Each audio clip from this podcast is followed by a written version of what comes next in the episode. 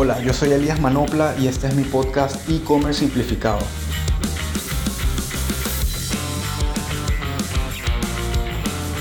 En el episodio de hoy, que va a ser, creo yo, que un poco rápido, quiero darles una perspectiva un poco macro de todo lo que vamos a estar viendo paso a paso del e-commerce, desde construir tu tienda hasta llevarlo a marketing digital, adquisición de clientes, retargeting, etc. ¿Por qué quiero hacer esto? Porque ya estoy preparando unos episodios buenísimos con invitados de expertos de la industria, comerciantes, emprendedores, gente que vive el mundo del e-commerce día a día, al igual que yo, y con quienes quiero compartir bastante conocimiento para ustedes. Entonces, como siempre digo, el e-commerce es mucho más que diseñar la página web, diseñar la tienda o incluso hacer una publicación en Instagram o Facebook. Es una serie de componentes que giran todos alrededor para convertirse en un negocio completo. Entonces, en este episodio lo que quiero dar es un repaso rápido para prepararnos para estos episodios donde hablaremos de temas muy puntuales en detalle que todos en sí componen un buen e-commerce.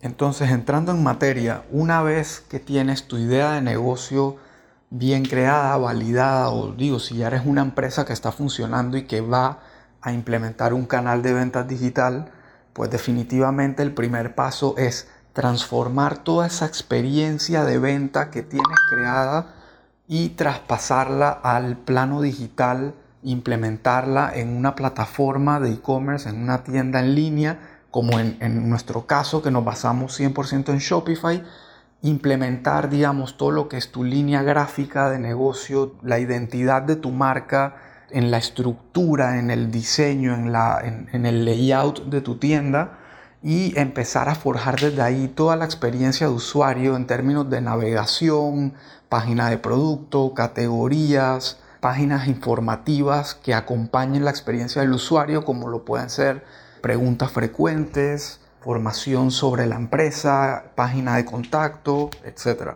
Como expliqué en capítulos anteriores, la parte de la plataforma es sumamente importante porque eso va a depender qué tanto tiempo y qué tanto conocimiento y recursos le vas a tener que dedicar a mantener esa plataforma de aquí en adelante.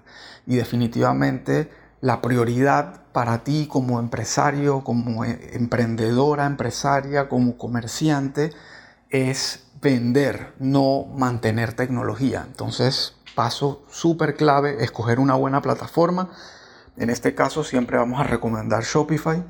Y una vez tienes, digamos, esta, esta parte básica montada, todo lo que conlleva, digamos, lo que normalmente conlleva una tienda en línea, entonces van a entrar en juego algunas funcionalidades adicionales, implementación de automatizaciones in-store en la tienda, tipo venta cruzada, programas de lealtad, reviews, etcétera. Una serie de funcionalidades que le agregan valor al usuario y le agregan, digamos, una experiencia avanzada a la tienda en línea. Y todo esto, como les dije al inicio, lo vamos a ir viendo paso por paso, cada elemento analizado en detalle con los invitados que vamos a tener de aquí en adelante.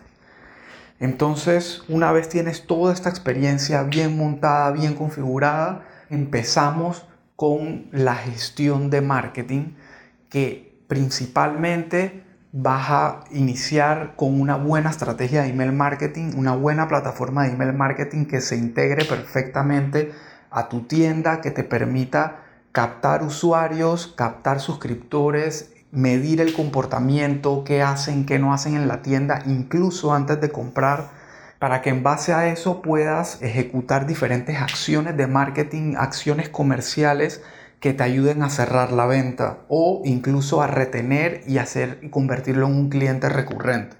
Entonces el email marketing súper vital para darles data así rápida antes de, de entrar en otros episodios en detalle.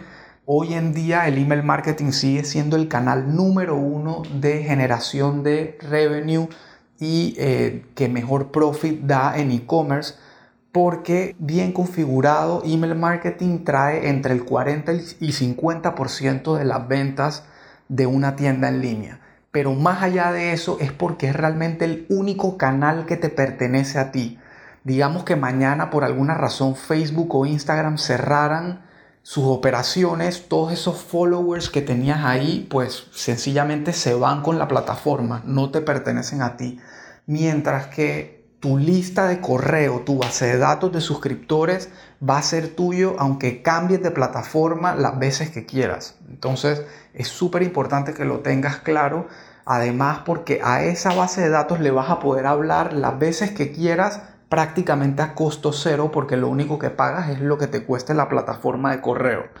Entonces, email marketing súper importante y con los invitados que vamos a tener de email marketing vamos a ver temas como los flujos más importantes que debes tener configurados, automatizaciones clave tipo carrito abandonado, serie de bienvenida, correo post compra cuando es un cliente que compra por primera vez, estrategias para traer de nuevo a clientes que hace tiempo no compran en la tienda, en fin, una serie de estrategias que te van a servir muchísimo y que además confirmado generan ventas, que es lo más importante que queremos.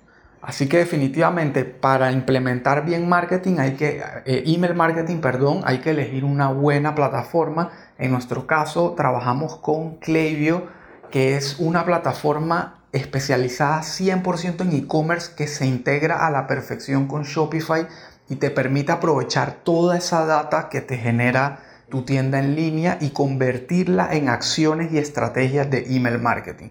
Como les decía, por ejemplo, carrito abandonado, que es una de las más clásicas, pero de las que más funcionan. Luego que tenemos bien montada esta estructura de email marketing en la tienda y estamos preparados para capturar suscriptores, este punto es muy importante y lo quiero, lo quiero detallar un poco más. En e-commerce tenemos macro conversiones y micro conversiones. Una macro conversión es definitivamente una venta, la conversión más importante que queremos lograr. Pero una micro conversión sumamente importante, aunque no cierres la venta, es capturar la dirección de correo electrónico de ese prospecto o de ese cliente. Porque de esa manera vamos a poder eh, digamos, incentivar y seguir enviando comunicaciones que ayuden a que ese prospecto se convierta en cliente y termine la venta. Y lo vamos a ver más a detalle más adelante. Lo siguiente que debemos tener definitivamente, y aquí ya entrando en marketing puro de pauta digital, es nuestros tracking, nuestros códigos de seguimiento que van implementados en la página web. Por ejemplo, el pixel de Facebook, el tracking code de Google Analytics, el tracking code de Google Ads, etc. Son pequeños pedazos de código que lo que hacen es insertar una cookie en el navegador de tu cliente o del usuario anónimo que te está visitando para poder darle seguimiento a, a las acciones que realiza ese usuario y en base a esa información poder generar campañas de marketing detalladas y específicas para cada usuario y su comportamiento. Vas a poder generar audiencias específicas, por ejemplo, los clientes que llegan a tu página pero no ven ningún producto son totalmente distintos a los que ven producto y lo agregan al carrito. Entonces son audiencias totalmente distintas que merecen mensajes distintos para convertirlos en una venta. Entonces, ¿por qué es tan importante tener aplicados estos códigos de seguimiento? Porque indiferentemente de que no hayas empezado a pautar en estas redes sociales, esos códigos ya están guardando información súper importante para que cuando estés preparado para pautar, entonces te bases en esas mismas audiencias que ya has capturado para hacerles retargeting, para traerlos de vuelta a la tienda, en fin, más allá de adquirir nuevos usuarios. De nuevo, todo esto lo vamos a ir viendo más a detalle en próximos episodios. Y por último, ya que tienes montado esta, o no por último, casi por último, ya que tienes montado este seguimiento dentro de la página web, entonces ahora sí puedes estar empezando a implementar estrategias y campañas de adquisición de clientes nuevos clientes, nuevos usuarios, que son los que al final del día te van a ayudar a crecer el negocio. Porque los que se convierten ya en tus clientes son los que te van a ayudar a mantener el negocio y seguramente te van a ir generando más ventas, se van, a ir teniendo más confianza, van a creer más en tu producto, en tu servicio y van a seguir comprándote. Definitivamente los usuarios recurrentes son los más importantes de todos y los que más debes cuidar porque son los que mantienen a flote el negocio.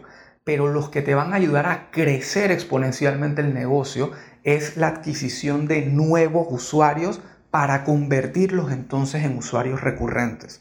Entonces, estas son las campañas que normalmente más cuestan dinero y que más hay que hacer con mucho cuidado de la forma más óptima posible para que cada dólar que inviertas rinda de la mejor manera y te traiga beneficios.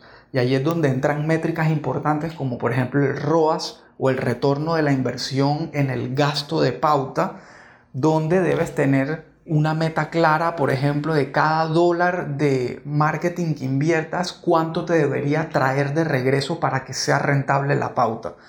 Y digo, dentro de la industria y dependiendo del producto y del país donde estés promocionándote y la categoría, en fin, de una serie de factores, asimismo puedes variar el ROAS de tu pauta.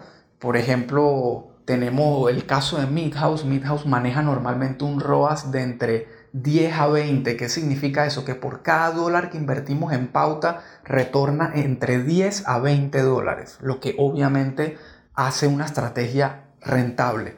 Tenemos clientes en la agencia que hoy en día están haciendo un ROAS de 40. O sea, por cada dólar reciben 40 de regreso. Entonces, todo este tipo de cosas son las que hay que tomar en cuenta cuando se realiza pauta digital, que son de suma importancia y que hacen que un negocio sea rentable o no. Y ahora sí, por último, encima de todo esto que les acabo de hablar, está obviamente una capa súper importante de analítica, principalmente con Google Analytics, que también debe estar implementado desde el principio, porque nos va a generar una cantidad de data impresionante que nos va a ayudar a tomar decisiones de negocio aterrizadas, sin suposiciones, sin, sin supuesto, valga la redundancia, sino siempre enfocado en datos claros, específicos, históricos, que nos ayuden a tomar decisiones atinadas de negocio antes de hacer cualquier tipo de cambio o cualquier implementación. Y aquí es algo súper importante. En el mundo digital hay muchísima más data que en los negocios tradicionales, en los negocios físicos. Pero así como eso es un gran beneficio, también a veces puede ser un gran dolor de cabeza si tú acumulas mucha data, que siempre va a pasar, pero entras a revisarla sin tener las preguntas claras o, las mediciones claras, objetivos claros que quieres sacar de esa data, lo más probable es que te paralices y no, no encuentres nada al final, porque es como entrar a un océano con una caña de pescar y no saber ni siquiera dónde tirarla. Entonces es súper clave que tengan esto en cuenta y que desde el día 1 se empieza a traquear toda la data. Muchas de estas cosas que estoy mencionando probablemente suenen súper complejas y no necesariamente ustedes las puedan hacer. Lo importante es que sepan de lo que les están hablando. Si el día de mañana contratan una agencia, un freelancer, un experto en este tema, lo importante es que ustedes sepan entender lo que les están diciendo, que ustedes sepan pedir una estrategia clara, un objetivo claro y que sepan luego cómo medir si está funcionando o no. Eso es lo que al final del día yo quiero lograr con eh, todos estos episodios y todas estas explicaciones detalladas de cada una de las fases importantes de armar y poner a andar y vender un e-commerce. Así que bueno, lo voy a dejar hasta aquí por hoy. Pero ya saben, eh, a partir del próximo episodio espero ya tener la primera entrevista y que les guste y aportarles muchísimo conocimiento. Gracias y nos vemos en el próximo episodio.